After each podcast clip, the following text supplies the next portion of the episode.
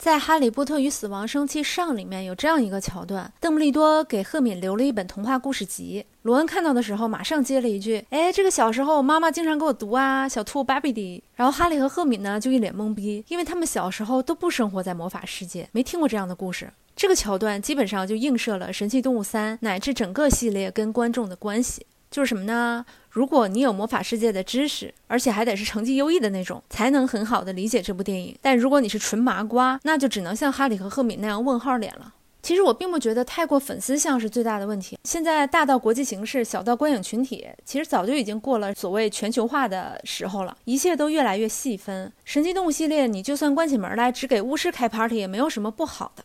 但我觉得这部电影最大的问题就是两边都想讨好。看得出来，他在非常努力的下探，比如开头就用了其实没有什么必要交代的对话，说出了前两部都发生了什么。也设计了专门的文戏去交代格林德沃和邓布利多（以下简称 G.G.A.D.） 有过什么爱恨纠葛，还有邓布利多的家庭史什么的。但你对于纯素人来说，这些科普都还是不够。可是对于粉丝而言呢？这些科普又是小兔芭比蒂的级别，G.G.A.D. 同人文都不知道刷了几遍了。老邓一家几口那点事儿也早就心里门清，还跟我讲这些。跟前两部相比，第三部塞了非常多的哈波正传系列的元素，比如金飞贼啊、尖叫书啊、有求必应屋啊等等。作为一个粉丝啊，我必须表示，看到这些还是非常嗨的。这种致敬真的是彩蛋效果，很惊喜。但是有的致敬真的是过了底线了，比如连斯内普的那句最经典的台词都可以拿来包装消费，这是当我们当年的眼泪不值钱吗？从剧作上来说，这一部其实是第一次把一种神奇动物，也就是麒麟，作为麦格芬来处理的。从这个层面上来说，它是最符合神奇动物这个主标题的，好过之前那样只把神奇动物作为奇观展示啊，或者是插科打诨的边角料。但是这个麦格芬的用处呢，就是一个设定：麒麟神兽，得之可得天下。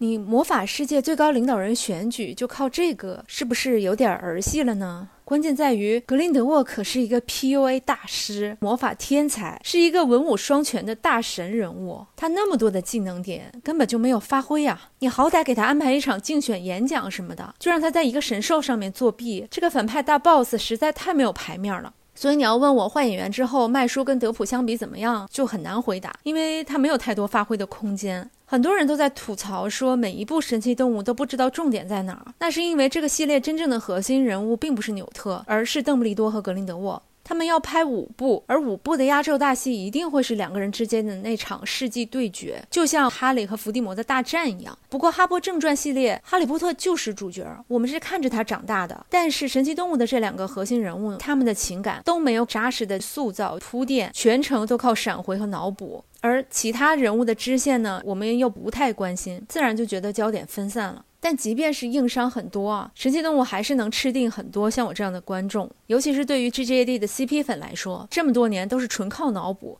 现在能看到官方发糖，能看到活生生的 G G A D 在大荧幕上相爱相杀，还是会被狠狠戳到的。不管是两个人在咖啡馆追忆往事啊，还是后面选举现场第一次掏出魔杖针锋对决啊，这样的场面都是太难得了。魔法世界史诗级的虐恋大戏终于拉开序幕的感觉。非粉丝难以体会这种心情呢，可以类比一下漫威粉看到三株同框时候的那种激动啊。另外想说，裘德洛在这部里的表演感觉比之前纯熟了许多，很多神态都让我回忆起《哈波正传》里的老邓，尤其是最后邓布利多隔着玻璃看着别人的热闹，独自一个人走在漆黑的街巷的时候，哇，那种孤独感一下子就让我想起混血王子他坠下塔楼的那一幕，一下子非常想念这个人，人物的灵魂在那里是统一的，真的是很破防。其实这个系列就不是从纽特和神奇动物的视角展开，你就用五部电影好好的拍一个邓布利多传，不香吗？邓布利多与血盟，邓布利多与神奇动物。最后一步呢，就是邓布利多与格林德沃，这个才是真正的哈波宇宙大串联。你也能再去树立一个很完整、很立体的经典的影史形象。因为像老邓这种一见终身物的人物弧光，真的是太值得书写了。当然，现在说这个呢也来不及了。而且，如果真的按照这个思路来走，我还是有一点担心，可能在内地大荧幕上连看都看不到了。毕竟，在我们简中世界里，邓布利多想要说一句 “Because I was in love with you”。都会被删掉的。